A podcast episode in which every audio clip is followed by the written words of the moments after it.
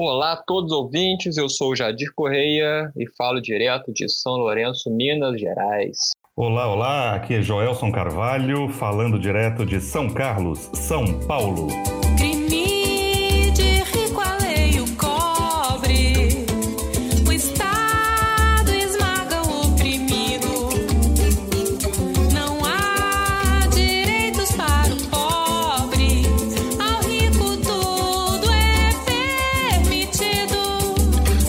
Para o terceiro episódio da nossa série de agroecologia, nós vamos conversar com Fábio Sanches, professor da UFSCar e militante da economia solidária por mais de duas décadas.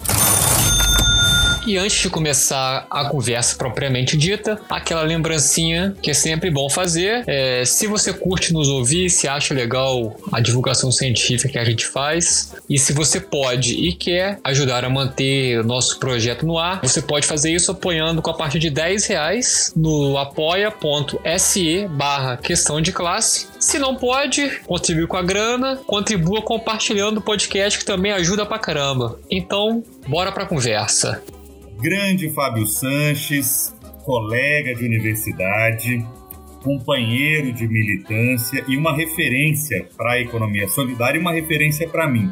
Eu gostaria já de começar com uma primeira pergunta, né? Você usando aí o microfone para se apresentar para os nossos ouvintes, para as nossas ouvintes, e te perguntar de cara: economia solidária é só cooperativismo e autogestão, companheiro?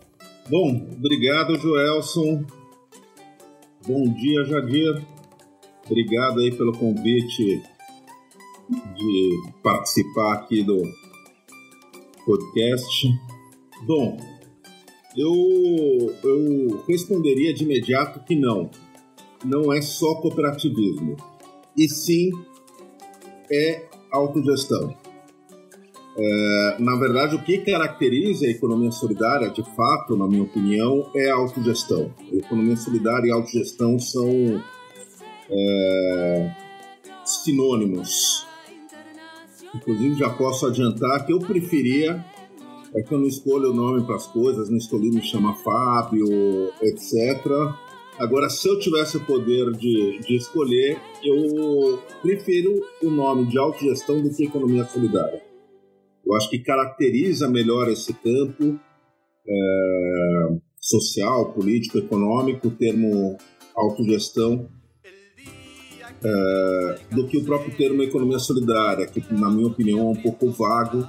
Nem toda forma de organização solidária pressupõe a autogestão, mas toda autogestão pressupõe a solidariedade. Então eu diria que toda economia solidária, na maneira que eu vejo a economia solidária, é autogestionada. Mas é, a autogestão não se realiza apenas nas cooperativas. É, nem do ponto de vista formal, de ter a forma jurídica de cooperativas, até porque muitas cooperativas, como a gente sabe, não são autogestionárias. Então, o, nem toda cooperativa é da autogestionária e é do campo da economia solidária, como as práticas de autogestão se expandem para além da, do cooperativismo. Né? Você tem é, grupos comunitários, você tem formas de, de finanças solidárias que sejam bancos, fundos rotativos, etc., que não, não estão dentro do campo do cooperativismo, mas funcionam a partir da prática da autogestão. Então, é, por isso que eu acho que, sim, a autogestão e a economia solidária são sinônimos, e eu acho que a autogestão representa mais esse campo político-econômico. É, agora, a economia solidária está muito para além do cooperativismo. Ela Obviamente que o movimento cooperativista, nos seus princípios, trazia a ideia de autogestão no seu bojo, é, e, portanto, há um casamento muito próximo entre esse, esses temas. Mas ela vai para além do cooperativismo. Né? Aí eu, eu emendo, né? porque acredito que a sua contribuição é fundamental para a gente pensar criticamente. E te dou a oportunidade desse não é só, né? tem outras coisas que. Então, Fábio, por gentileza, se não é só, o que é mais? É, por gentileza, eu gostaria muito de ouvi-lo dizer é, um pouco da sua experiência, é, tanto acadêmica, teórica e prática, para afirmar que a autogestão é uma condição fundamental, sem a qual a gente não pensa economia solidária, é, mas ir além. Eu acho que nossos ouvintes merecem esse ir além para que a gente possa fazer um debate aqui que eu estou é, bastante instigado a problematizar pelo menos o beabá que nós conhecemos da economia solidária a partir de sites não muito confiáveis. Por gentileza, Fábio. Bom, eu então pegando a sua provocação, é, eu acho que já teve uma primeira conversa de vocês, né, sobre o que é economia solidária. É, não pretendo desenvolver nesse caminho, mas talvez iniciar um pouco com as minhas impressões para responder a sua provocação, Joelson. É, eu vejo economia solidária não como um conceito acadêmico, não como um conceito fechado, mas economia solidária é um conceito político, é um, um termo político cunhado nos anos 90. É, a própria história do, do termo é curiosa. É, não sei se vocês conhecem ou, ou, como surgiu o termo economia solidária no Brasil. É, na verdade, o, o, um dos militantes e, e, principais intelectuais orgânicos da economia solidária, o Paul, Paul Singer, Paulo Singer, é, em 1996, ele estava na equipe que estava discutindo o programa de governo da Luiz Erundina para a Prefeitura de São Paulo. E naquele momento, o, o, o desemprego estava batendo, que nem hoje, né? Estava lá no alto. É, um quinto a um quarto da população da cidade de São Paulo estava desempregada, 20%, 20 e poucos por cento. Então era um problema dos principais que a cidade vinha sofrendo. É, tradicionalmente, as prefeituras não têm políticas para o desemprego, não tinham, particularmente na época. E o Paulo Singer é, fez uma proposta, já um pouco conhecedor dos debates sobre cooperativismo, etc., mas ainda não engajado no tema. Ele escreveu um artigo e fez uma proposta para a equipe que estava montando o programa de é, a prefeitura se envolver na organização desses trabalhadores e trabalhadoras desempregadas. E qual era a proposta dele? A prefeitura fomentar a formação de cooperativas de produção e cooperativas de consumo entre essas pessoas. Ou seja, que as pessoas estavam sem trabalho pudessem se organizar para oferecer algum serviço ou produto produzir né, algo em conjunto, ao mesmo tempo que se organizavam para comprar esses produtos, para consumir esses produtos. É, ele escreveu esse texto, inclusive ele publicou na Folha de São Paulo, nessa época, o, essa proposta, e quem coordenava essa equipe do programa de governo era o, o então candidato a vice-prefeito, o Aloysio Mercadante. E perguntou para o Paul Singer como ele chamava aquela proposta. Qual era o nome que ele dava. Daí o, o, o Singer contava que ele falou, ó, não pensei no nome, eu pensei na proposta. E é, o mercadeiro falou, ah, por que você não chama de economia solidária? E a partir daí ele incorporou, acho que aceitou a proposta e incorporou esse tema. Quando ele escreve esse artigo da, na Folha, fazendo essa proposta, o próprio Singer conta que ele se surpreendeu. Porque ele, ele se surpreendeu no seguinte sentido: ele fez uma proposta, conhecia o debate internacional sobre o tema, uh, mas quando ele escreve, começa a aparecer um monte de gente procurando ele, falando: Ó, oh, isso que você propôs já acontece. Já tem. Já tinha uma série de entidades, de cooperativas, de associações que faziam isso. E ele falou, ó, na verdade eu nomeei uma coisa que já, já vinha acontecendo. É, com muito, inclusive com muita é, muita energia desde os anos 80, pelo menos. Então a, a, história do termo é esse, e eu gosto de retomar essa história, porque na verdade foi uma identidade política para uma série de iniciativas que já existiam e que mais, eu falei desde os anos 80, mas essas práticas de autogestão existem, para ficar no caso brasileiro, é, secularmente no Brasil.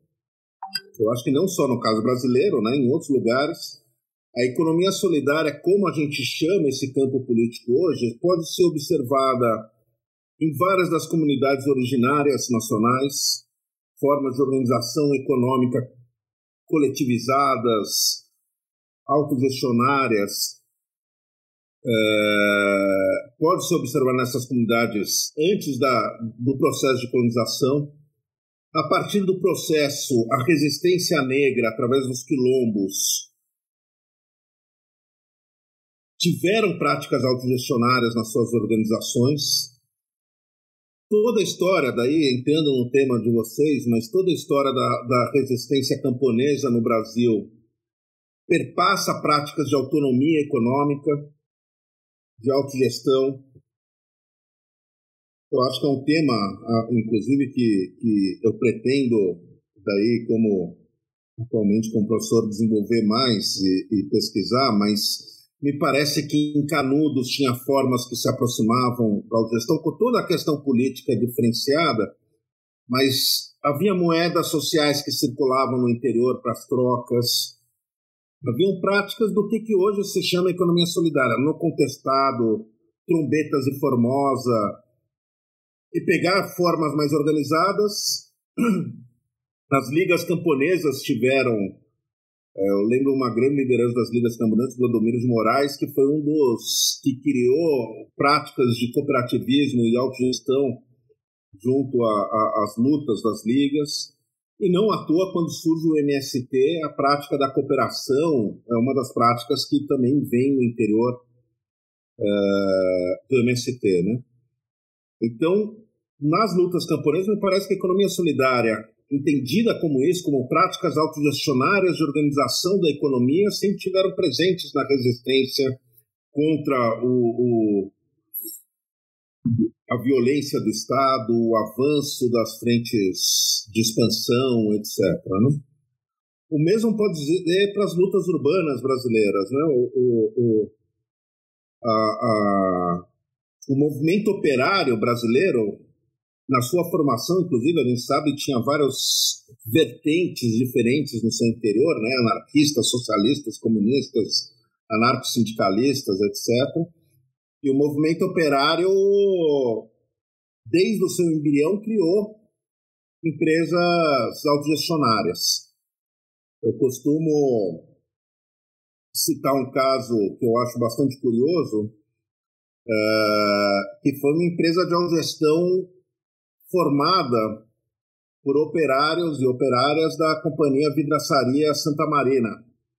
Era um grupo uh, que fez uma greve, na época nenhuma legislação de proteção, né, a, organização trabalhista. Eles foram todos demitidos, todos e todas. Eles seguiram a, rodovia, a ferrovia na época, Alto Sorocabana, pararam no que era então quilômetro 16, que hoje é, é cidade de Osasco, e é, com o auxílio de, de uma internacional anarquista, de uma organização internacional anarquista, conseguiram recursos para criar uma autogestão no que, que hoje é a cidade de Osasco. É, construíram prédio, etc. Teve uma, uma vida não tão longa essa autogestão, porque houve problemas Uh, isso em 1910. E eu uh, não tenho comprovação para afirmar isso, mas até hoje existe um bairro em Osasco chamado Rochdale, como os osasquenses chamam, que é uma referência a Rochdale, que é uma da a, a cooperativa é, considerada como a pioneira que dá ao movimento cooperativista e, e autogestionário parte dos seus princípios. Né? Então, o, o, movimento operário brasileiro sempre teve também um, práticas de economia solidária que perpassaram, talvez momentos com mais força, momentos num período desenvolvimentista com menos, porque a opção do movimento operário foi pela organização sindical mais do que a auto-organização econômica. É...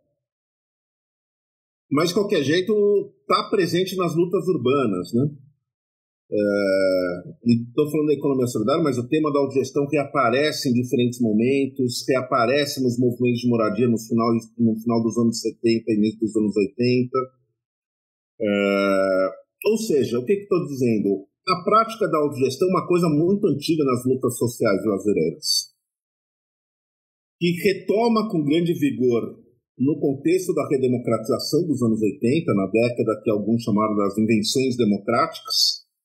Então, várias entidades, o MST, mas entidades ligadas à teologia da libertação, como a Caritas Brasileira, a FASE, é, que não é da igreja, mas tem uma origem na igreja.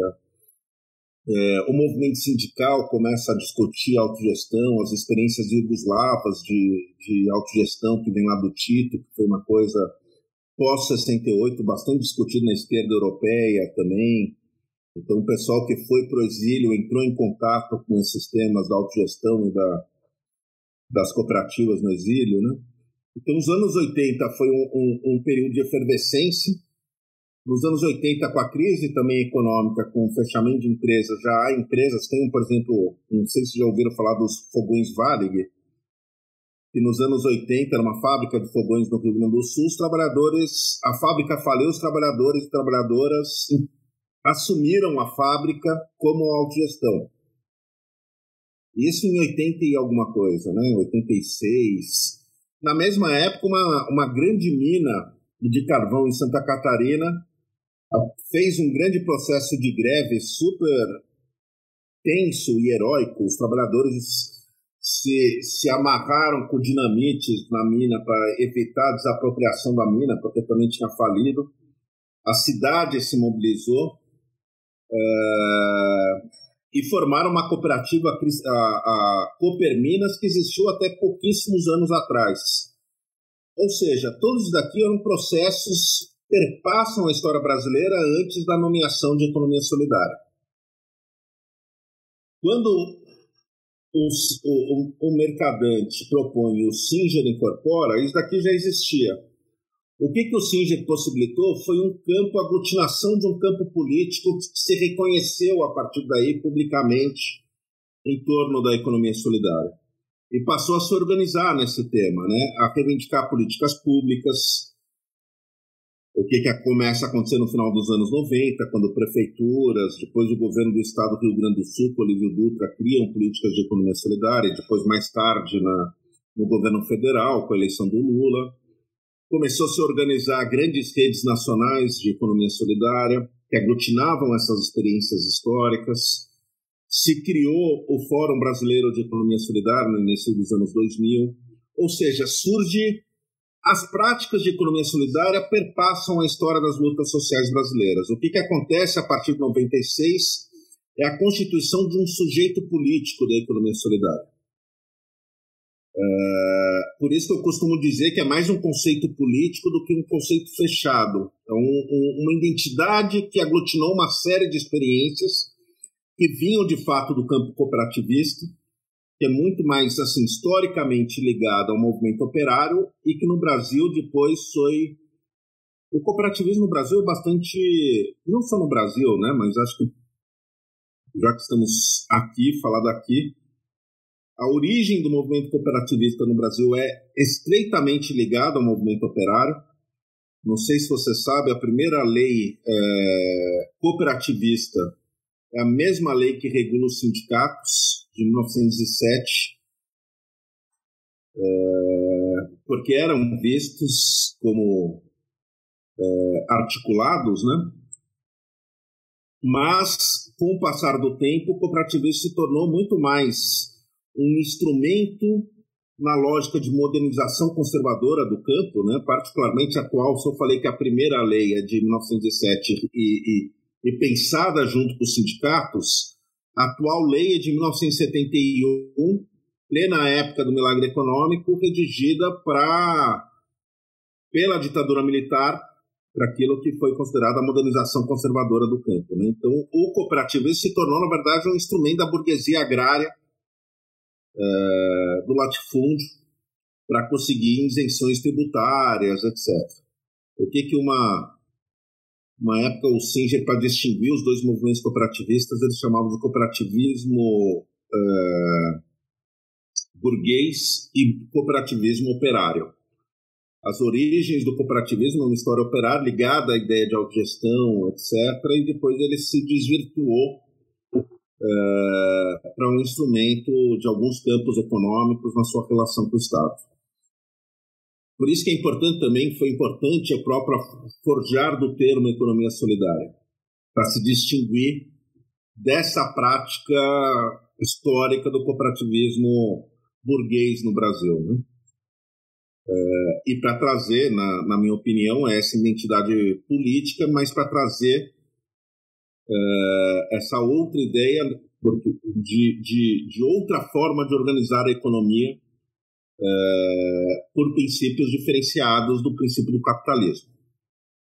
E daí tá, eu acho que esse é o centro da economia solidária, né? Essa prática histórica do, do, de trabalhadores trabalhadoras nas suas lutas contra o capital, contra o avanço da acumulação, talvez não nomeados em, em muitos momentos como tal, mas que propõe uma forma de organização econômica completamente distinta da ideia de competição, de é, divisão entre capital e trabalho, é, enfim, uma lógica onde a, a cooperação e, e, e, e, a autogestão são o centro. Né? Em vez da heterogestão do capitalismo, na verdade, já estou me estendendo muito, talvez, fugindo da. Mas acho que esse é um, um ponto. Existe uma coisa ideológica, né? Que desde o nosso velho Marx ele tenta desmontar, mas sempre é reafirmado. A ideologia tem um poder forte né, de tentar casar capitalismo com democracia. Na verdade, não existe mais nada, nada mais antidemocrático do que o capitalismo. É, o capitalismo é completamente contra a democracia e não precisa ir longe para falar isso. Né? Esse é o poder da ideologia. Está na nossa cara, mas não vê. Entra em qualquer empresa. Qualquer empresa é toda organizada com quem tem capital manda e quem não tem se submete. A ideia é o ápice da ideia de heterogestão. E por isso que acho que a ideia de autogestão é tão radical. Ela é, é a inversão completa dessa cadeia de mando e obediência que, que o capitalismo impõe. Né? Me estendi muito? Não, muito pelo contrário. O problema é que quando você vai é, apresentando suas análises, eu vou é, percebendo ganchos, já diria eu, vamos percebendo ganchos para fazer N perguntas porque são muito instigantes. O problema é que os ganchos vão, vão, vão, vão, vão, e a gente não pode te interromper porque o raciocínio que você tem desenvolvido é fundamental. Dentre os muitos ganchos que, que você apresentou na sua fala, eu vou, eu vou pegar um que ficou a partir de alguma ideia-força que você apresentou. Eu acho que aqueles e aquelas que nos ouvem sabem do nosso apego aos teóricos é, é, que estão vinculados diretamente à classe trabalhadora. Né? Veja aí o nome do podcast, por uma questão de classe. Você falou do Paul Singer, falou de como apareceu o nome Economia Solidária. O Paul Singer escreveu, né, entre muitas coisas, um livro introdutório fantástico, né, é, que é o Introdução à Economia Solidária. E lá ele recupera a experiência inglesa, né? Você falou aí da, do cooperativismo inglês a partir da, né, do, do caso das cooperativas pioneiras. É, fico aqui a me perguntar, Fábio, e é uma pergunta provocativa, sem, sem, nenhuma, sem nenhuma entrelinha nela. Quando a gente pega a experiência do Owen, do Robert Owen, por exemplo, quando a gente pega a experiência da, das comunidades inglesas né, de 1800 e qualquer coisa, quando a gente pega essa tradição e quando a gente ouve você falar de crítica ao capitalismo, de autogestão como elemento que dá, e aí eu estou lendo as suas palavras né, nas entrelinhas e nas linhas, a autogestão que devolve à classe trabalhadora, de certa maneira, um grau de autonomia e de rompimento com a alienação que o capitalismo né, acaba gerando.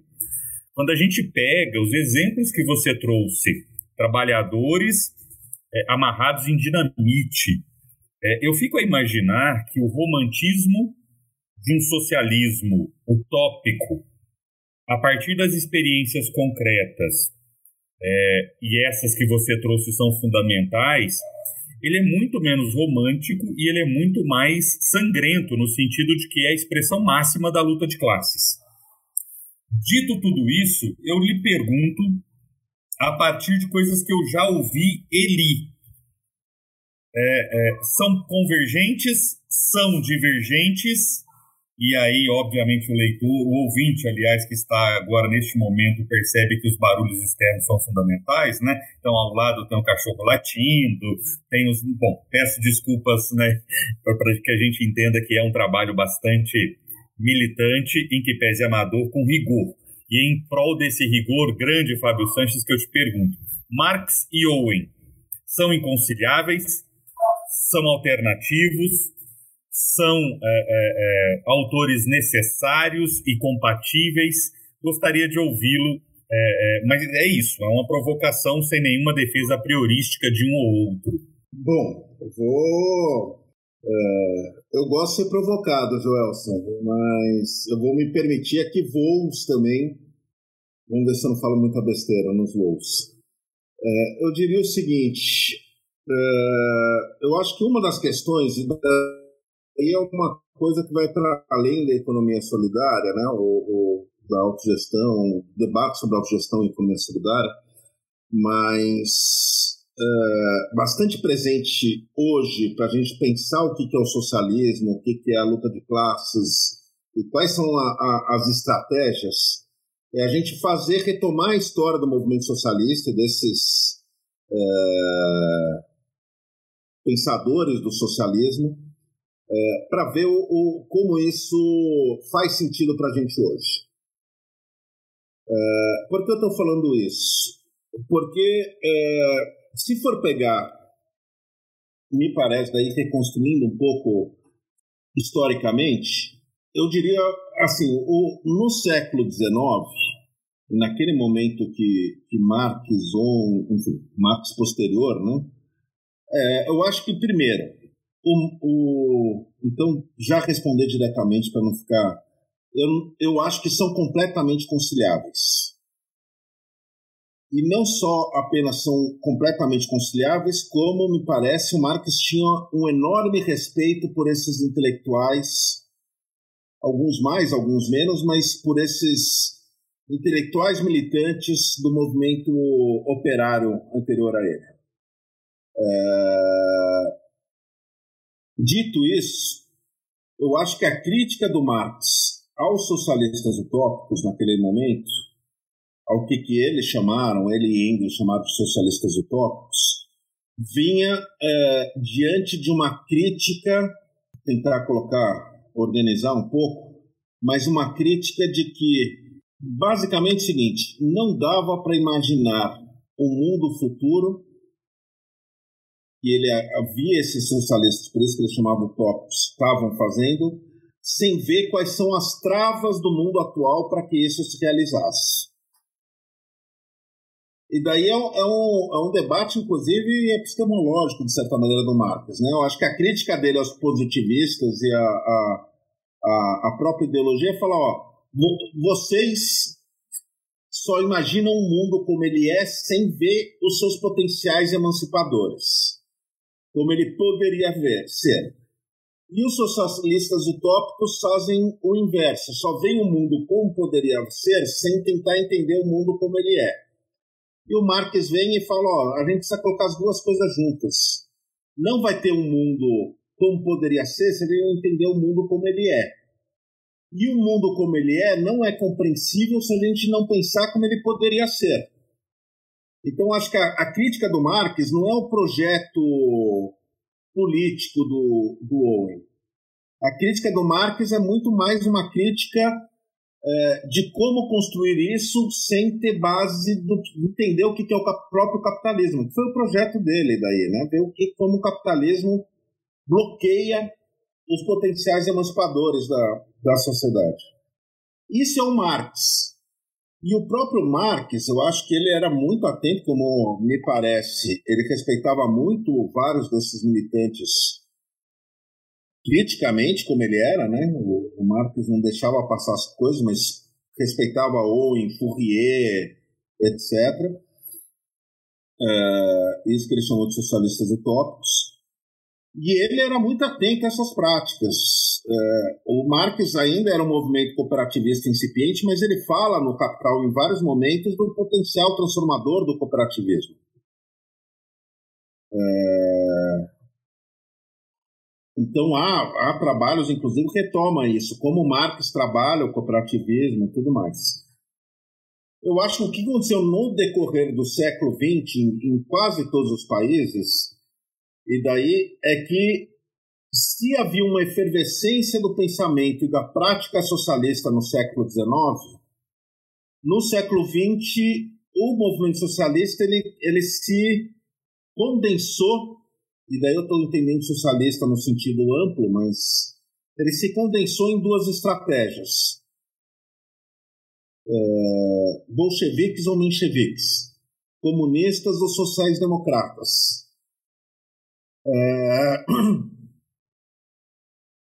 Com todas as diferenças entre essas duas estratégias, ambas tinham como norte a tomada do poder do Estado, seja pela via revolucionária dos comunistas, seja pelo processo eleitoral democrático burguês dos sociais-democratas e deixaram de lado, de certa maneira, deixaram à margem as outras práticas que movimentos socialistas já realizavam desde o século XIX, como cooperativismo, autogestão, etc. Isso não se tornou importante. É, não que desapareceu, mas se tornaram experiências marginais.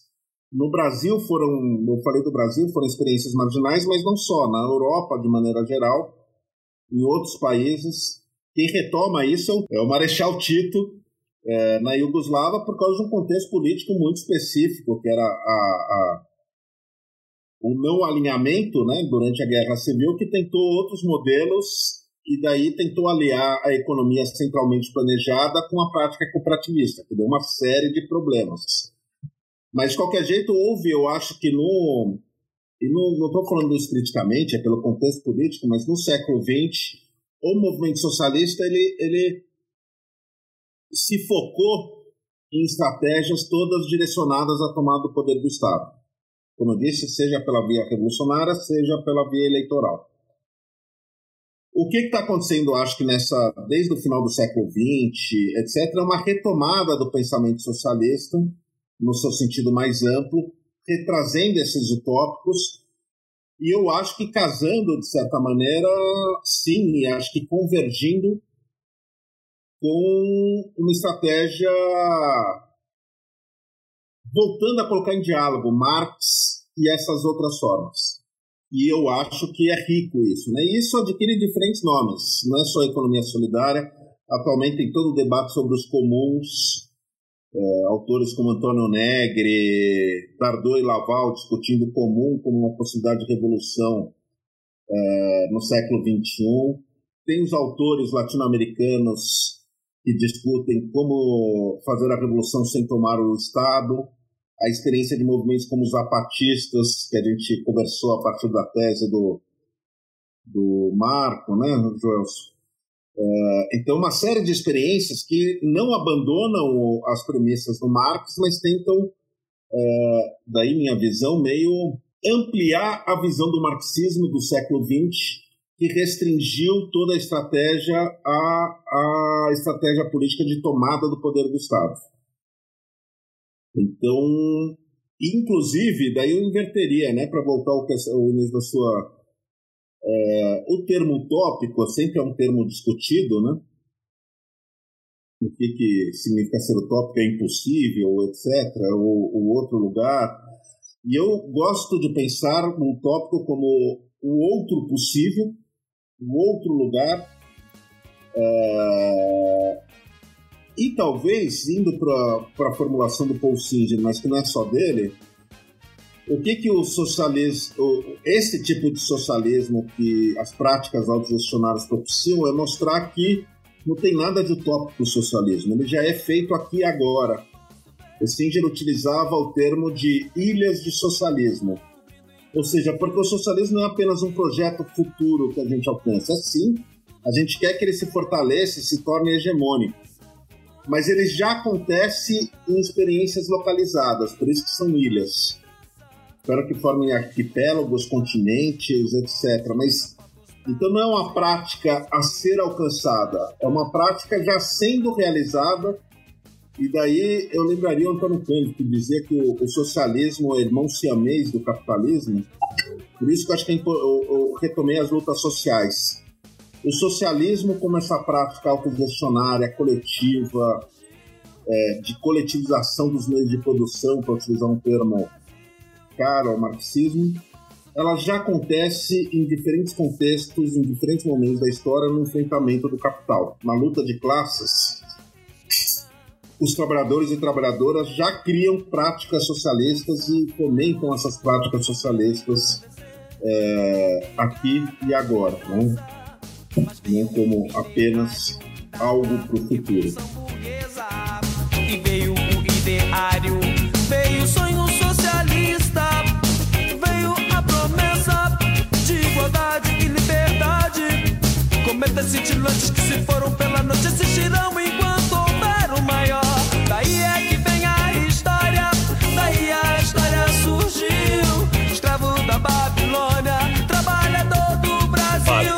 aproveitando, você falou na sua primeira resposta sobre a importância no rigor do termo, né, do conceito, economia solidária.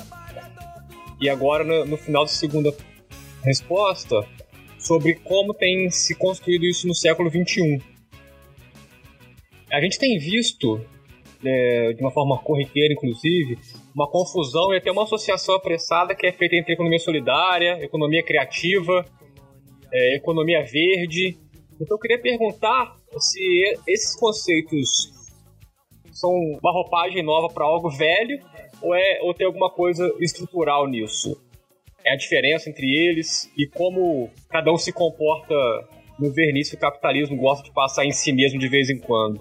Pergunta difícil, Jadir, mas boa, ótima, porque eu acho que, por isso que eu acho que eu, eu, eu, eu quis destacar, quis destacar essa, a economia solidária como conceito político, é, na primeira pergunta, né? E, é um, e por que, que eu prefiro outros termos, como autogestão, ao invés de só economia solidária? É, por quê?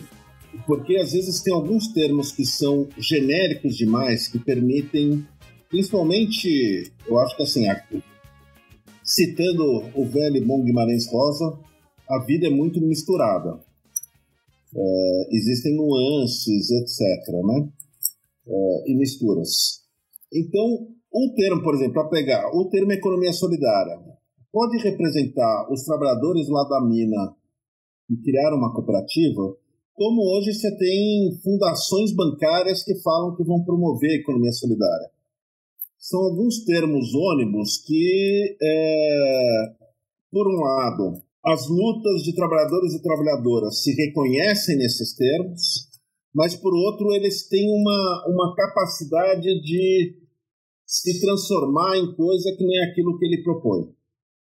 Então, colocar dentro da economia solidária no trabalho de fundações é uma coisa que acontece muito na Europa, por exemplo, que para mim está fora do campo da economia solidária, não tem nada de autogestão, etc. Por isso que eu disse que é quase sinônimos, né? O mesmo vale, eu acho, e daí o pouco que eu conheço desses termos, né? é, economia criativa, economia verde, também são as. Tem um termo para isso, né? O, o, os deslizes semânticos de alguns textos, alguns termos que é, se originam de uma maneira e, e, e se deslizam para outras coisas, ou guardam dois significados no seu interior. É, Estou dizendo assim, o que, que eu conheço de economia verde? Economia verde é um termo que tem se criado para o, o. Eu posso estar falando bobagem aqui, falando com pessoas que conhecem muito mais isso, mas é um termo que tem se criado para falar que um pouco isso, né? Não atinge o capitalismo tem essa característica, né? Uma relação com a natureza de completa exploração e separação entre economia e, e, ambiente e expropriação do próprio meio ambiente, né? E economia verde é o termo do capitalismo para falar oh, como a gente está preocupado. É, é o, a maquiagem, como você diz, né? Crédito de carbono, não sei o que, não sei o que lá. Então, me parece que são alguns termos inventados, criados no contexto atual do capitalismo, para, de certa maneira, ao fim e ao cabo, falar o próprio capitalismo resolve essas coisas, que não resolve, como a questão ambiental. Então, sim, é uma maneira de escamotear, de, de, de tirar. E eu estou falando isso para dizer, eu acho que a economia solidária, às vezes, também cabe, cai nisso. O que, que vai fazer, e eu acho que para os outros termos vale a mesma coisa, o que, que vai fazer que não cai? Como é um conceito político, não é apenas a briga com a palavra. Uma vez eu brinquei com o Singer sobre economia solidária, eu falei, professor, eu não gosto desse termo.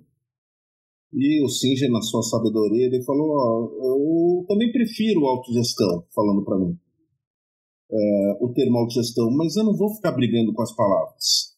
Fazendo uma brincadeira, é a mesma coisa do mais valor ou mais valia das traduções do Marx ele também disse a mesma sentido. Porque as palavras, elas também, o que, que importa são os sujeitos políticos que estão atrás delas. Então, a economia solidária pode ter uma radicalidade se tiver um, um sujeito político da classe trabalhadora, para pegar aqui o, o, o, uma questão de classe, como luta de classe, tematizando a economia solidária como essas práticas autogestionárias mais do que o termo, o que importa é essa, esses sujeitos políticos organizados. Né? É eles que vão dar o sentido, a radicalidade desses termos. Ou economia criativa, a mesma coisa. Né? Eu, eu por exemplo, sem, tem, evitando localizar, mas tem uma, um grupo importante numa periferia de São Paulo que criou um banco comunitário, que é uma prática de economia solidária importante. Uh, super interessante o banco, reúne jovens da periferia, eles, enfim, que são militantes da economia solidária, participam das organizações, dos fóruns, dos encontros, das manifestações, etc. Outro dia eu vi um desses militantes falando na TV e ele não utilizou nenhum momento o termo economia solidária. A reportagem era uma reportagem sobre economia criativa e a política do governo do Estado. É, porque o governo do Estado, o, o, o Tucanato, não, não, gosta de economia solidária, né? nem do termo, nem de nada. Mas tem uma área de economia criativa. Ele só utilizou ah, a gente que é da área da economia criativa, uma liderança muito bem formada, etc. E vendo, por um lado, me deu ódio, falando, mas ele não vai citar a economia solidária? Por outro, eu entendi, ele estava falando, ele, como diz o velho ditado, o povo sabe bem onde o calo aperta. Ele está falando uma fala completamente tática para tentar uma interlocução com o governo do Estado. Então ele se reconheceu como economia criativa. Como é uma pessoa que eu conheço, eu sei que é um cara engajado nas lutas da economia solidária. Mas ele estava naquele momento, taticamente, tentando abrir um diálogo com a área do governo do Estado que trabalha com isso. Então ele vai se movimentando também nessas coisas, né? Agora, não sei se respondi ou se encolei a resposta, mas eu acho que cada um desses termos é um pouco isso. Eles podem escamotear um pouco as lutas. Agora, que termos não estão sujeitos a isso, né? Esses deslizes semânticos. A questão da cidadania, que era uma bandeira de luta nos anos 80, se tornou globo cidadania. Os direitos, ou seja, de novo, o importante são sujeitos sociais que se identificam com, com esses termos, né? Eles em si, é, voltando ao Singer, acho que não é questão de brigar com o termo, mas sim organizar as pessoas para tematizar e constituir esses novos campos políticos a partir disso. Mas eu estou com a sensação que eu respondi sem responder, mas talvez porque eu não saiba mesmo. Quer dizer, não é que não saiba, é que não, não é um tema fácil, né?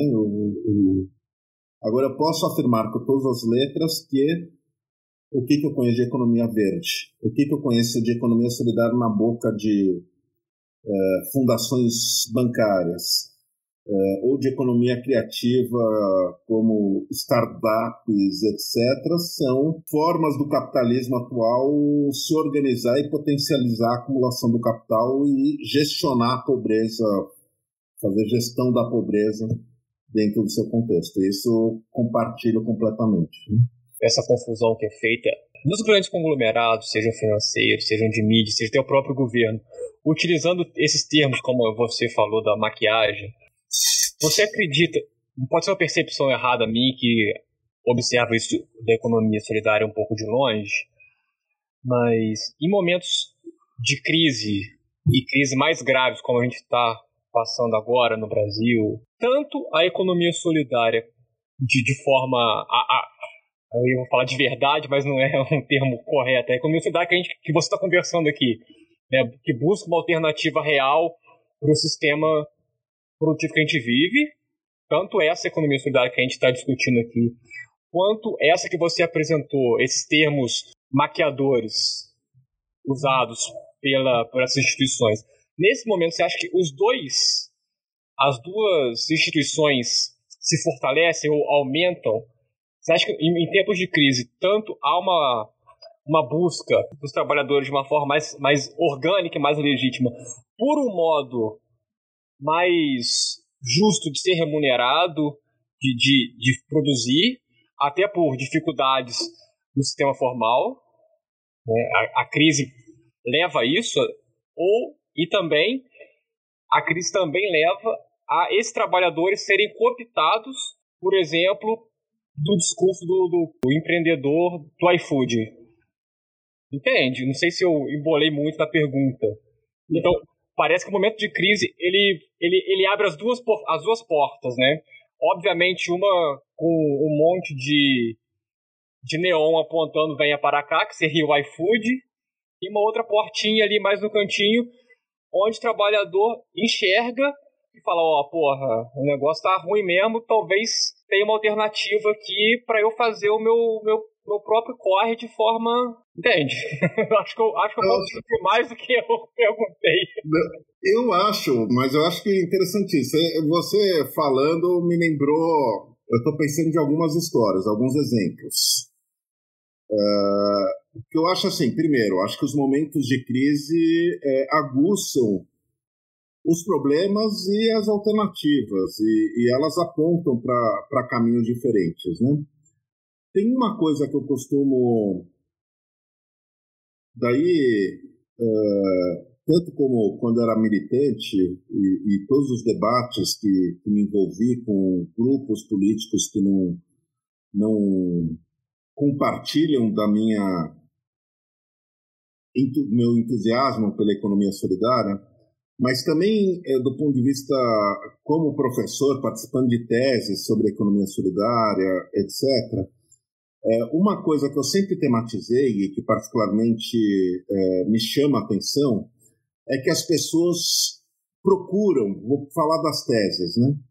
Procuram nas experiências de economia solidária ou o, uma certa perfeição ou uma completa degeneração. Ou é uma coisa ou é outra. Não há meio termo. E o meio termo que eu estou dizendo aqui é que eu, me parece que estão mais preocupadas com o resultado do que com o processo, ao analisar a economia solidária, né? Ou deve ser um empreendimento completamente autogestionário, independente, autônomo, onde todo mundo ganha igual, etc. Ou necessariamente uma forma de precarização do trabalho e utilizada pelo capital. Eu acho que há formas completas de precarização do trabalho, as chamadas copergatos são isso, e nos confundem com o campo da economia solidária. A forma perfeita eu não conheço, mas eu lembro de daí as duas histórias que eu, se me permitem contar, né? Uma delas, diretamente ligada à economia solidária, é de uma grande autogestão que houve no Brasil, é, chamada, a, a, enfim, que era na usina Catende. Vocês já ouviram falar dessa experiência. A usina Catende foi é uma usina de açúcar, de cana-de-açúcar, na Mata Sul de Pernambuco, região de usineiros, de usinas, onde nasceu as ligas camponesas, etc. Né, também. a usina Catende chegou a ser a maior usina de cana-de-açúcar da América Latina, lá atrás. Nos anos 90 faliu, havia lá uma organização muito forte é, de trabalhadores, trabalhadoras que vinham do histórico de da região, enfim, e no momento de falência eles também recuperaram a usina através da autogestão. Para ter ideia, eram, a usina envolvia cinco municípios, 20 mil pessoas, 40 engenhos, é uma coisa enorme. E eles fizeram montaram um esquema de autogestão lá que durou do final dos anos 90 até 2011, 2012. Ou seja, uns 15 anos. O que, que é interessante? Não era tranquilo isso, não era uma autogestão completa. Havia luta lá dentro, havia conflito, havia diferentes movimentos, havia trabalhadores e trabalhadoras que, do ponto de vista político e ideológico, estavam mais vinculados à ideia de empreendedorismo e que, quando houve um conflito com o governo do Estado, esse grupo se fortaleceu. Ou seja, por que, que eu estou contando isso? Eu lembro que eu, eu, fiz uma entrevista com uma das lideranças, falando ó, o que, que dava, depois que já tinha tido os problemas, eu falei o que, que dava identidade política da autogestão e não do, do que, que veio depois, que vários trabalhadores e trabalhadoras começaram a se reconhecer como microempreendedores. E essa liderança não era a luta política, era o, o, o ambiente político que propiciava isso. Teve um momento de ascenso de uma esquerda dentro do assentamento que propiciou que o debate sobre a autogestão fosse muito forte. Em outro momento, quando houve um recuo disso, o debate sobre o microempreendedor se tornou mais forte. De novo, é o processo que trouxe isso. Eu sei que, é, apesar de ter acabado a autogestão em 2012, é, daí dialogando aí com a área de vocês, foi em Catende que aconteceu a primeira desapropriação coletiva de terras. Até hoje, o, o título da terra foi para a associação e não para os agricultores individuais, que era uma luta de vários movimentos camponeses, e até hoje eles formaram uma cooperativa e essa parte continua coletivizada. Os trabalhadores e trabalhadoras que se identificaram com o projeto da economia solidária continuam lá. Não, não é mais os 40 engenhos, etc. Ou seja, a mesma luta deles não acabou, continua. E o que, que eu acho interessante é ver o processo de formação disso, o processo de formação política que eu estou dizendo, né? que deu nisso. Então, enfim, eu ia fazer um trocadilho aqui, que nem um casamento, quando acaba, eu não sou a favor de você falar não deu certo ou deu certo. O importante do casamento é o processo que você viveu, não o fim. A mesma coisa é, vale para uma autogestão. O outro exemplo, é, é, talvez um pouco mais distante, tanto geograficamente como da economia solidária, mas eu, eu, eu, eu gosto muito dessa história. Não sei se vocês conhecem Montevideo. É, o bairro de Cerrito, em Montevidéu, é um bairro que fica meio do outro lado da Bahia de Montevidéu, que era um lugar tradicional de, da classe operária uruguaia, é, com muita influência anarquista. E para chegar em Cerrito, você tem você dá a volta na Bahia de Montevidéu por uma estradinha, que é o único acesso. E tem um, um, um morro, né, por isso chama Cerrito, onde no alto do morro tinha uma guarnição da polícia. Quando tinha os conflitos, o que, que os anarquistas lá do bairro faziam? Fechavam a única estrada, deixavam a, o bairro isolado do resto da cidade, a guarnição ficava trancada dentro do, do, do cerro, não, não ousava fazer nada, e essas pessoas, os trabalhadores do bairro, organizavam escolas comunitárias, fazia um processo de autogoverno. Era parte da luta daquele movimento anarquista da época, um autogoverno completo. Se você colocar isso na palavra de um neoliberal hoje, auto-organização para gerir uma escola, ele vai adorar. Ah, uma escola gerida pela própria comunidade, que o Estado não interfere, etc. Estou pegando exemplo que a mesma prática pode ser entendida como parte da estratégia do movimento anarquista, que era parte da organização deles, ou pode ser entendida por um, uma pessoa que não acredita no Estado, como oh, que legal a própria comunidade que aparece tanto hoje, né? As comunidades que deu certo, ah, como é preciso tirar a mão pesada do Estado, da gestão, etc. Não sei se também respondi, mas é um pouco a mesma prática, ela pode apontar para caminhos diferentes. E, de novo, é a política e o processo que eu acho que vai determinar um pouco isso. A mesma coisa vale para a questão ambiental, para voltar à economia verde. Eu acho a questão ambiental uma das questões prementes da luta contra o capital hoje. Agora, a questão ambiental pode estar no discurso da Vale do Rio Doce. É, de novo, o deslize semântico, né? E, e para evitar esses deslizes, acho que é a luta e a prática, de fato, da classe trabalhadora que vai, vai levar para um lado ou outro. É, não, são questões que eu fico aqui imaginar que as experiências concretas de trabalhadores e trabalhadoras se organizando é, daria cada experiência um episódio. Fico aqui a imaginar que, que é, a economia solidária realmente é um nome que, que é muito mais uma bandeira política que tenta aglutinar diversas experiências. Isso eu aprendi aqui com você. Eu acho que já já é um grande já é um grande elogio que a sua didática nos ajuda a entender que em que pese poder ser um nome que não dá conta de todas as características hoje é um nome que consegue aglutinar, enquanto bandeira política, inclusive experiências históricas que são anteriores à própria nomenclatura. Olhando um pouco para frente, Fábio, e a realidade concreta, dura, difícil de 2021. Ou, se você quiser, a realidade que foi imposta a partir de um golpe né, é, de 2016 para cá e o papel, a urgência, a janela de oportunidades, não sei. É, gostaria que você nos ajudasse a pensar a economia solidária em tempos de crise, mas mais do que tempos de crise, em tempos pós-pandêmicos, e aí vou além, em tempos nos quais a, a trajetória histórica desse país foi marcada por um golpe que alterou as condições concretas e objetivas é, é, da trajetória democrática. Queria ouvir um pouco sobre isso, né? olhando um pouco aí o presente e futuro. Como é que você vê esse cenário? Se você está mais otimista, mais pessimista, sua opinião para mim é muito importante. Eu vou começar com, com como está a economia solidária.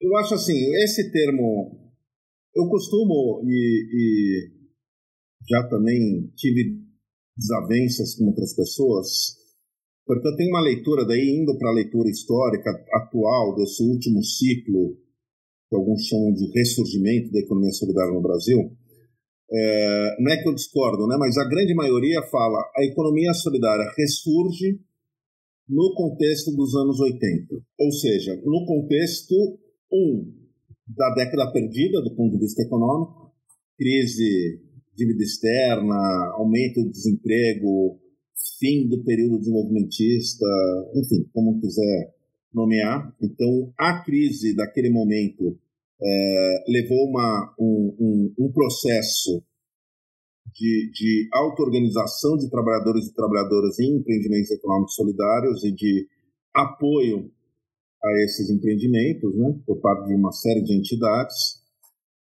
Então, a, a, crise econômica dos anos 80 foi um dos motores da economia solidária. E isso não é novo. O, o, o, historicamente, os momentos de crise do capital são momentos que é, a economia solidária ressurge. Até pegarem falou aqui do caso inglês de Rochdale, né? Rochdale, a origem é uma, é uma situação de fome. A, a, Rochdale foi criada no momento em que o, aquelas vilas operárias inglesas, o, toda a alimentação era cedida pela própria empresa, né, pela fábrica, e o pão que eles ofereciam, sabendo que o pão era um dos itens essenciais da dieta da classe trabalhadora inglesa na época, o pão era completamente de baixíssima qualidade, todo com areia, sei lá, tinha e as pessoas se organizaram para comprar pão de melhor qualidade. E daí deu o Rochdale, que depois cresceu, se tornou uma grande cooperativa. Peguei como exemplo, e isso acontece em diferentes momentos, em diferentes lugares. No momento de crise, como estratégia de sobrevivência, as pessoas se utilizam da solidariedade, da auto-organização para enfrentar isso. Isso aconteceu nos anos 80, e já antecipando, eu vislumbro que no momento atual também esteja acontecendo. Uma segunda característica dos anos 80 que propiciou esse ressurgimento, essa nova onda da economia solidária naquele contexto, foi o momento de redemocratização. Então, era a pauta da democracia não era apenas a democracia formal de eleger presidente, mas era a radicalização da democracia para várias esferas da vida, inclusive a esfera econômica. E não à toa, portanto, vários dos movimentos daquele período tematizam a autogestão, né? O, o, como eu disse, a economia solidária, é o MST que cria a CONCAB, Confederação das Cooperativas de Reforma Agrária, é o movimento de moradia em diferentes lugares que começam a, a trazer a experiência também uruguaia de autogestão na construção habitacional, é as comunidades eclesiais de base que utilizavam o termo autogestão na sua organização, as SEBs, já estava lá o termo, enfim, esse momento de ebulição política, fruto da democratização, fez com que as experiências surgissem. Essa é, é, é uma interpretação comum para o ressurgimento, que eu não discordo.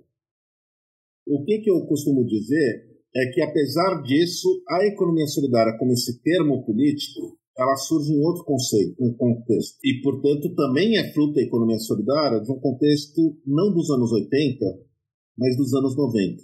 Ou seja, é o neoliberalismo dos governos, dois governos Fernando Henrique, que potencializam a economia solidária como sujeito político. Por quê? Porque a crise econômica continua e porque isso acho que é uma coisa que precisa ser mais discutida. Enfim, a gente conhece, mas é, os anos 90 foram muito pesados para o conjunto dos movimentos sociais, para o movimento sindical, eu acho que a única exceção de movimento ascendente nesse período foi o próprio MST, mas uma exceção que confirma a regra. Todos os outros movimentos tiveram um, um, reflu, um, um refluxo, um, enfraquecimento muito forte. Né? E eles encontraram na economia solidária uma alternativa. Eu acho que o movimento sindical é o, o mais curioso para isso. O movimento sindical dos anos 80 era o chamado sindicalismo combativo chamava uma greve geral, a greve funcionava, a greve parava o país, etc. Nos anos 90, veio o que, que vários, com desemprego batendo a porta em massa, veio o que, que vários autores chamaram de sindicalismo cidadão, que era encontrar alternativas ao desemprego. A base sindical estava se deteriorando. E daí eles encontram a economia solidária quando se cria a Agência de Desenvolvimento Solidário da CUT, é quando se cria a Unisol, União das Cooperativas de Solidariedade, também ligada aos metalúrgicos do ABC. Então, o contexto dos anos 90 foi um contexto que os movimentos sociais encontraram nas práticas autogestionárias na economia solidária uma das alternativas para enfrentar o neoliberalismo. E a partir daí a economia solidária começa a crescer politicamente. Como eu disse, conquista governos, tem uma pauta, etc. Portanto, a economia solidária ressurge para e passo com o processo da nova república, chamada nova república. Democratização, neoliberalismo, anos Lula com a Secretaria Nacional de Economia Solidária. Por que eu estou contando isso?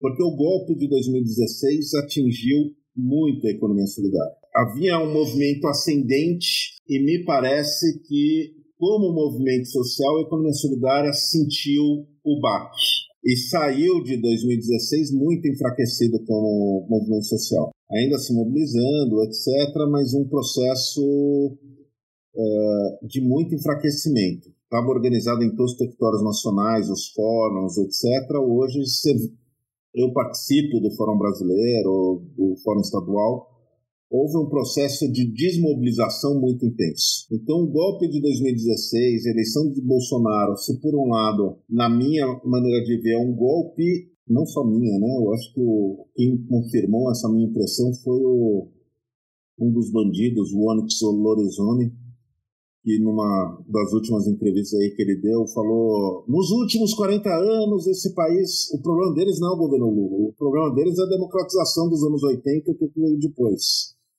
é a luta aberta com a Constituição de 88. E se a economia solidária é fruto disso, esse retrocesso de 40 anos atingiu a economia solidária muito. Então, hoje, eu acho que ela está muito enfraquecida. E, então, acho que o desafio da economia solidária hoje né, se recriar-se nesse novo contexto. Então essa é a primeira coisa. Acho que tem uma, tem uma proposta da realização de uma plenária nacional que não acontece por causa da pandemia, mas está prevista para o ano que vem.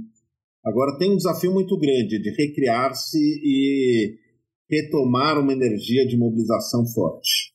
Essa é a primeira coisa. Eu acho que a segunda daí para discutir o, o, contexto pandêmico, eu tenho é isso, né? Se como o movimento tivesse mais forte, talvez estaria mais potencializado. Mas eu tenho discutido, observado, participado de, em alguns casos, de, por causa da pandemia, a busca por formas solidárias de organização econômica para enfrentar isso. Então, por exemplo, o ano passado, no começo da pandemia, eu tive a oportunidade de ter algumas conversas, é, me convidaram para com a Central de Movimentos Populares, vendo a situação do, de ocupações e, e, favelas que a CMP organiza. E estavam falando, oh, a gente precisa desenvolver coisas que já estão acontecendo, a gente precisa ajudar a organizar essas coisas de economia solidária que nessas ocupações, favelas estão ocorrendo.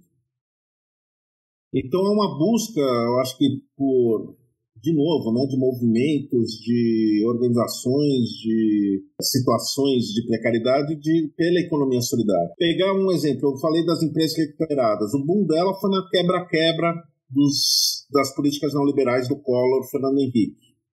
Hoje, qual é a quantidade de lojas, fábricas que estão fechando?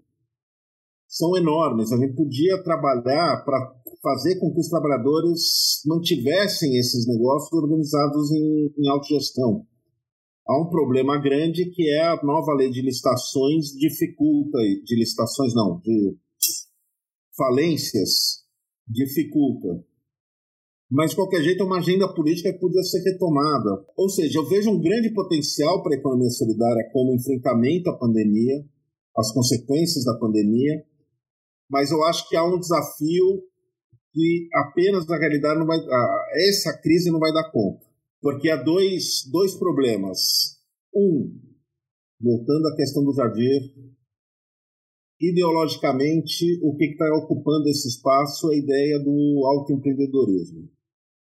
As plataformas, os e-foods e Ubers, etc.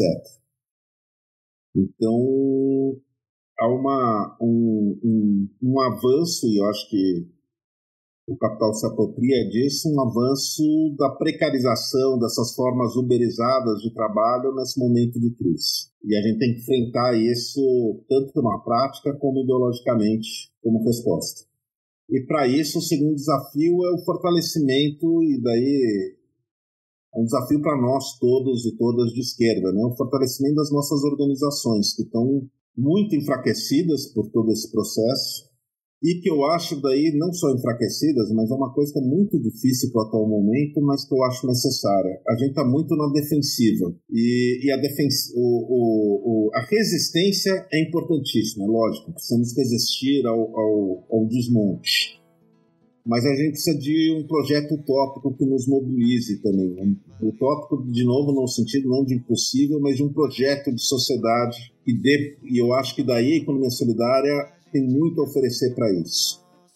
Um projeto não apenas de resistência, mas de construção do novo. E daí eu acho que é esse desafio, a gente construir e conseguir é, essa força, porque mobilizar pela resistência é importante, como eu disse, mas ela tem um prazo. A história do movimento operário mostra que não era só a luta contra a jornada de trabalho que mobilizava, mas era a luta pelo socialismo. A gente precisa voltar, na minha opinião, a repensar o socialismo com muita força, com muita centralidade. Isso dá um norte organizativo, um sul organizativo um, um, importante. Né? Não, eu sempre fico com essa impressão que eu falo, falo, não falo nada. Vocês me perdoem. Vocês me deram liberdade. Fala muito, muito bem. É, a gente quer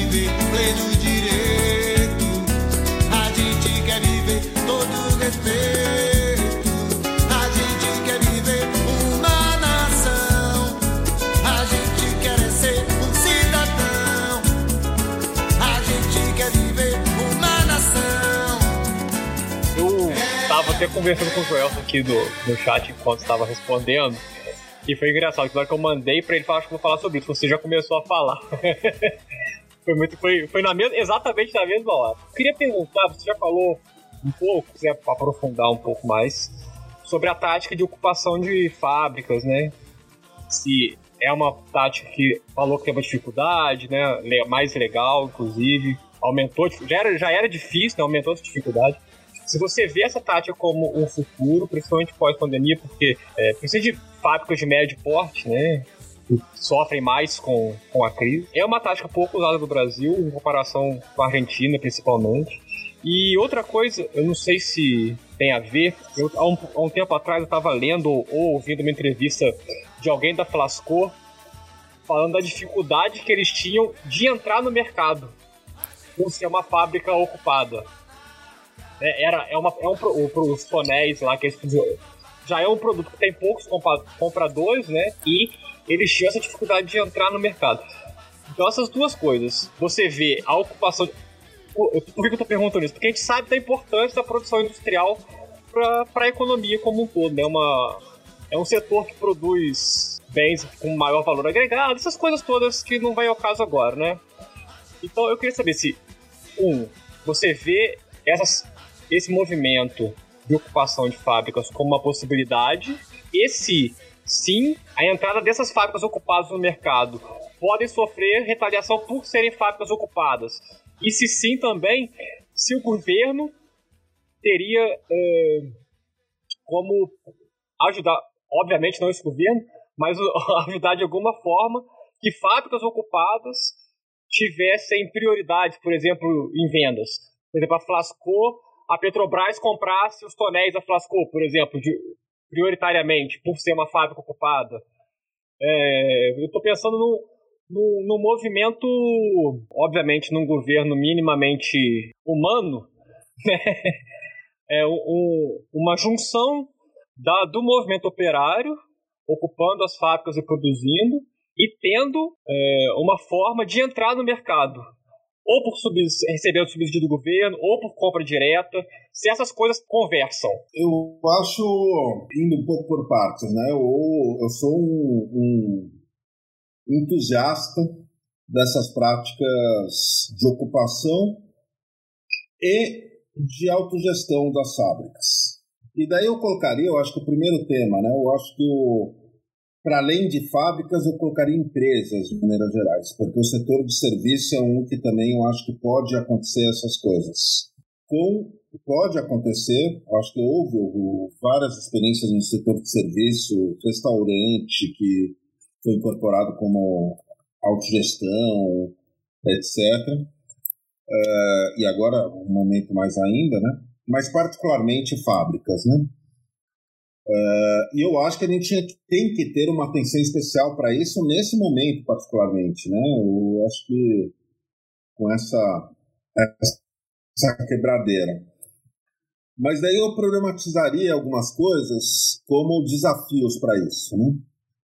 Eu acho que assim, o, a, a experiência de recuperação de empresas por trabalhadores e trabalhadoras organizados em autogestão e organizadas, né?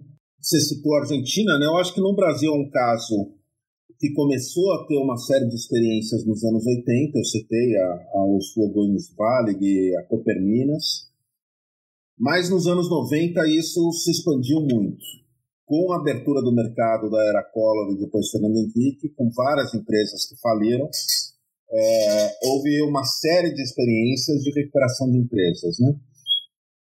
Pelos trabalhadores e trabalhadoras. Uh, e o que que propiciava aquele momento? Era a primeira realidade dessas quebras e segundo uma lei de falências que dizia que a priorização dos créditos das dívidas, né, do pagamento das dívidas da empresa, era para os trabalhadores e trabalhadoras. Então, o que, que acontecia? Vários desses operários, operárias, assumiam o ativo da empresa e recebiam o ativo porque eles tinham a empresa tinha dívidas com eles. É, porque eles seriam os primeiros, deveriam, segundo a lei de falência, seriam os primeiros a serem pagos, antes que banco, que fornecedor, que qualquer outra coisa.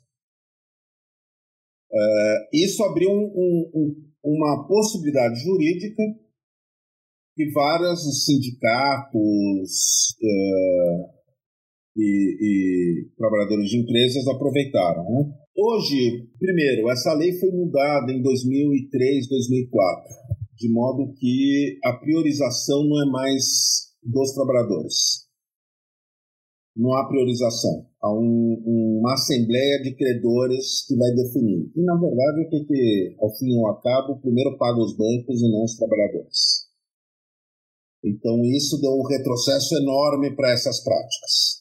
Segundo, então, essa é uma primeira dificuldade para isso hoje. Então, acho que tem, teria que ter uma agenda legislativa para remudar isso e daí tem outra agenda aqui do Estado que eu vou entrar, que você colocou, né? É, segundo, falando das fábricas especificamente, tem uma segunda situação que se, já era presente nos anos 90, mas se aguçou. E daí, não sei se também você é economista, Jardim. Sim, sim. Ah, então, vocês dois entendem mais do que eu disse, mas é o processo de reprimarização da economia, de desindustrialização, que eu acho que também levou levam a uma maior dificuldade, porque não adianta só os trabalhadores e trabalhadores assumirem a fábrica, né? A fábrica tem que ter viabilidade. É, às vezes não faliu por apenas má gestão, faliu porque o mercado daquela fábrica desapareceu. E daí não há autogestão que a, a, a salve, né? E me parece que nos últimos anos se aguçou esse processo de desindustrialização. O caso da Argentina, por exemplo, que você citou, é um caso, eu costumo brincar, né? Brincar não, eu tenho uma. Há uma, uma diferença no caso brasileiro e no caso argentino. É que enquanto no Brasil as fábricas recuperadas elas foram sendo construídas conforme o neoliberalismo avançava, o neoliberalismo causava, causava o fechamento e daí a, a, os trabalhadores organizados, por causa desse fechamento das fábricas, assumiam elas autogestionariamente. No caso da Argentina, não foi o, neoliberalismo avança, a luta dos trabalhadores vai tentando dar uma resposta. As fábricas surgiram por causa da crise do neoliberalismo. Foi em 2001, quando despencou a, a, os efeitos das políticas do Menem na Argentina causaram o que causaram, né? É, é que as fábricas recuperadas surgem. Então surgem por causa da crise do neoliberalismo, do, do, do, da crise no sentido do seu colapso, lá com a crise de 2002, né, do, da Argentina. Agora é 2001 ou 2002? Já, acho que é 2002. Então elas surgem a partir daí como um momento de rompimento. Né? Isso possibilitou à Argentina, com os governos que vieram depois, criar uma legislação que favorecia a, as empresas recuperadas. Que não vou contar toda a legislação, mas havia crédito subsidiado para as empresas, havia a impossibilidade de desapropriação dos bens para pagar dívidas, então os trabalhadores e trabalhadoras podiam manter as atividades havia uma série de proteção que permitia a continuidade da, da empresa. No Brasil, a gente chegou a montar, quando estava no Ministério do Trabalho, participei disso, chamava-se Plantag, Plano Nacional da Recuperação de uh, Empresas por Trabalhadores Autogestionariamente. A ideia era isso, que a gente criasse uma linha do BNDES para. Porque muitas vezes essas empresas fecham e as máquinas são antigas, é o caso da Flasco, é, fábricas. Porque até fechar, né, a empresa sucateou tudo. Vendeu máquinas mais modernas, etc. Então, uma linha de financiamento subsidiado para isso, uma legislação que protegesse a, a posse pelos trabalhadores e trabalhadoras então, acho que seria necessário uma série de políticas públicas para viabilizar essas. E eu acho que esse. Daí vem da minha cabeça, né? Não estou conversando, mas eu levantaria essa bandeira atual. Por causa desse quebra-quebra hoje. Uma lei sobre isso. manutenção da empresa a partir disso. Pessoalmente, acho que seria uma boa bandeira de luta para o movimento de economia solidária. É, de novo, nesses dois setores, tanto industrial como serviços. Né? Você citou o, o caso da Flasco, né? Eu tenho uma super simpatia pelos companheiros, companheiras da Flasco. Tive lá várias vezes e acho que as práticas autogestionárias que eles fizeram lá são fantásticas. E não só isso, né? A relação que eles assumiram com a comunidade, tem toda uma área que eles da fábrica que houve uma ocupação pelo movimento de moradia que apoiava a recuperação da empresa, a empresa apoiava a ocupação. É, é super interessante o processo. Agora, havia uma bandeira que daí o politicamente eu discordava e, e tenho liberdade para falar isso aqui, que era eles tinham a bandeira da estatização. É, independente da bandeira política, isso causou alguns entraves. No caso deles, havia mais dificuldade para comercializar, porque na verdade a figura jurídica que eles utilizavam ainda era uma figura dos antigos proprietários. Não houve uma separação entre os antigos e os novos. Isso gerou mais dificuldade. E isso, acho que vai de novo, né, voltando para a legislação, vai ser resolvido com uma nova legislação. Nesse cenário, é muito difícil pensar isso, mas eu acho que seria uma boa bandeira, uma nova legislação que permita facilitar esse processo de, de, de autogestão em empresas. E é uma das estratégias, para além da questão política da autogestão, é uma estratégia contra o desemprego, né? E daí, só para finalizar, eu acho que o, o uma outra dificuldade para isso. Eu falei do contexto de desindustrialização, o contexto político adverso e, de novo, a questão política do fortalecimento da economia solidária. Né? Eu acho que tem vários movimentos que têm enfrentado o desemprego. Por exemplo, vocês devem já ter ouvido falar, conhecer o aplicativo que criou, que eu acho que, se não me engano, o MTST criou, Contrate Quem Luta Uh, que é um aplicativo de intermediação de serviços entre militantes do MTST e apoiadores do movimento. Que eu acho super legal a iniciativa, mas é uma iniciativa individual. É a utilização das plataformas da economia da chamada economia colaborativa pelo, pela esquerda. Então tá lá, eu estou um simpatizante do movimento, preciso de um pedreiro em casa e tem um militante do movimento que é pedreiro, eu contrato. Super iniciativa legal. Mas como militante da economia solidária, eu diria falta pensar numa estratégia de organização coletiva do trabalho. Cai ainda na estratégia do, do individual. E isso eu acho que é um desafio político para nós, militantes da economia solidária, de novo, né?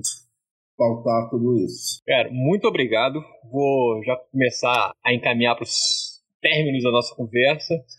Eu queria pedir para você terminar falando sobre o que você quiser falar aí, alguma coisa que te deixou, deixou de falar que você julga importante, ou dar algum recado, ou convocar os trabalhadores para conhecerem um pouco mais sobre economia solidária, sobre o que você quiser, indicar algum lugar que possam ler sobre você, o que você escreve, ou, ou o grupo que você faz parte escreve.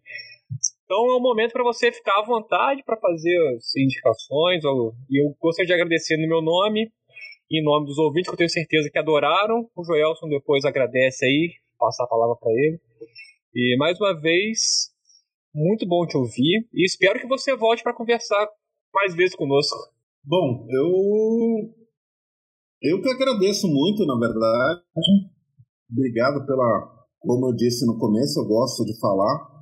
Vocês me deram muito mais liberdade para falar, daí eu, eu me anime e vou. Eu não sei, acho que já, no geral, passamos por vários pontos. Não? Acho que para quem se interessar é, por aprofundar o tema da economia solidária, há vários livros disponíveis online é, abertos. Acho que particularmente do Paul Singer, a principal referência teórica né, sobre isso. O Joelson citou Introdução à Economia Solidária. Tem o Economia Socialista, que ele faz um debate com Marx e Engels, trazendo a economia solidária no, no, nesse debate. Tem um texto daí, eu não sei se está aberto, se dá para encontrar, mas um texto que eu acho fundamental dele, que é o Utopia Militante, que eu acho que é o texto mais fôlego, onde ele coloca as questões mais gerais da economia solidária, né? E tem uma série de pesquisas, pesquisadores, pesquisadoras que estão trabalhando com a economia solidária e a sua interface com outras práticas também, por exemplo, com a economia feminista. Daí você falou para falar, eu sou uma pessoa que gosta de falar, mas eu sou econômica para escrever, mas estamos lançando agora um, um, um, livro de um projeto que a gente desenvolveu sobre justamente essa interligação entre economia solidária e economia feminista. Em breve deve estar aí no próximo período online, que é outra temática, outro campo de discussão muito próximo da economia solidária e muito importante, na minha opinião, né? tematização sobre a economia feminista. E tem os sites, acho que para além de quem quer conhecer, mas quem quer também militar, se interagir, tem aí os fóruns, muitas regiões têm os fóruns municipais de economia solidária, tem o fórum estadual aqui em São Paulo, tem quase, eu disse se enfraqueceram, mas tem fóruns hoje em três estados atuantes, nacionais, além do Fórum Brasileiro de Economia Solidária, que tem uma página na internet, é, que também tem acesso a uma série de documentos e e fora isso, acho que me colocar à disposição. Vai ser um. Eu já sou um ouvinte de vocês, é, entusiasta, e me colocar à disposição as próximas vezes também. Vocês sejam mais diretivos comigo para não, não falar muita bobagem, mas se deixarem eu vou falando, quanto puder. Obrigado, viu? Não, aqui é organização é, é autônoma, cada um vai no tempo que quiser. Fábio, Fábio, muito obrigado por aceitar o nosso convite. Em nome dos nossos ouvintes, das nossas ouvintes, é, gostaria de agradecê-lo e, em certa medida, justificar o convite feito a você. É, para você, porque os nossos ouvintes sabem que quem passa por aqui tem, obviamente, um pezinho, o outro também, a mão esquerda, a mão direita, a cabeça e o corpo a serviço da classe trabalhadora. Então, quando você se coloca como um militante há pelo menos duas décadas do movimento de economia solidária, é, e aqui a gente não fica descascando os lates de cada convidado, até porque não precisa nem ter um para estar aqui, gostaria de dizer o que você não disse lá no começo.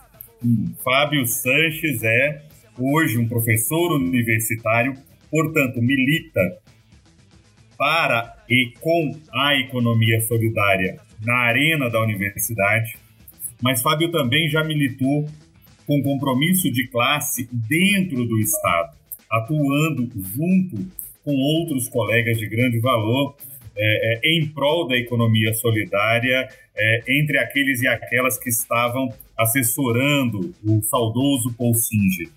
Portanto, o Fábio tem uma passagem no Estado, o Fábio tem uma, um pé, aliás, os dois, na academia, mas Fábio completa uma tríade fundamental. Ele faz disso também uma profissão de fé, porque não precisaria estar na universidade e muitas das vezes trabalha para além dela em prol da economia solidária junto aos movimentos sociais. E por isso, Fábio, por essa sua é, é, é, trinca, mas mais do que isso, pela sua presença constante em diversos espaços, agradeço muito é, a sua contribuição à nossa minissérie especial sobre economia solidária, que eu espero que fure, como sempre digo, a nossa bolha e traga para o lado de cá, para o lado bom da força, mais mentes e mais braços, porque é assim que se constrói a praxis, reflexão e ação. E por você fazendo isso cotidianamente, agradeço muito o seu tempo disponibilizado para esse episódio no nosso Por uma Questão de Classe. Por uma questão de classe,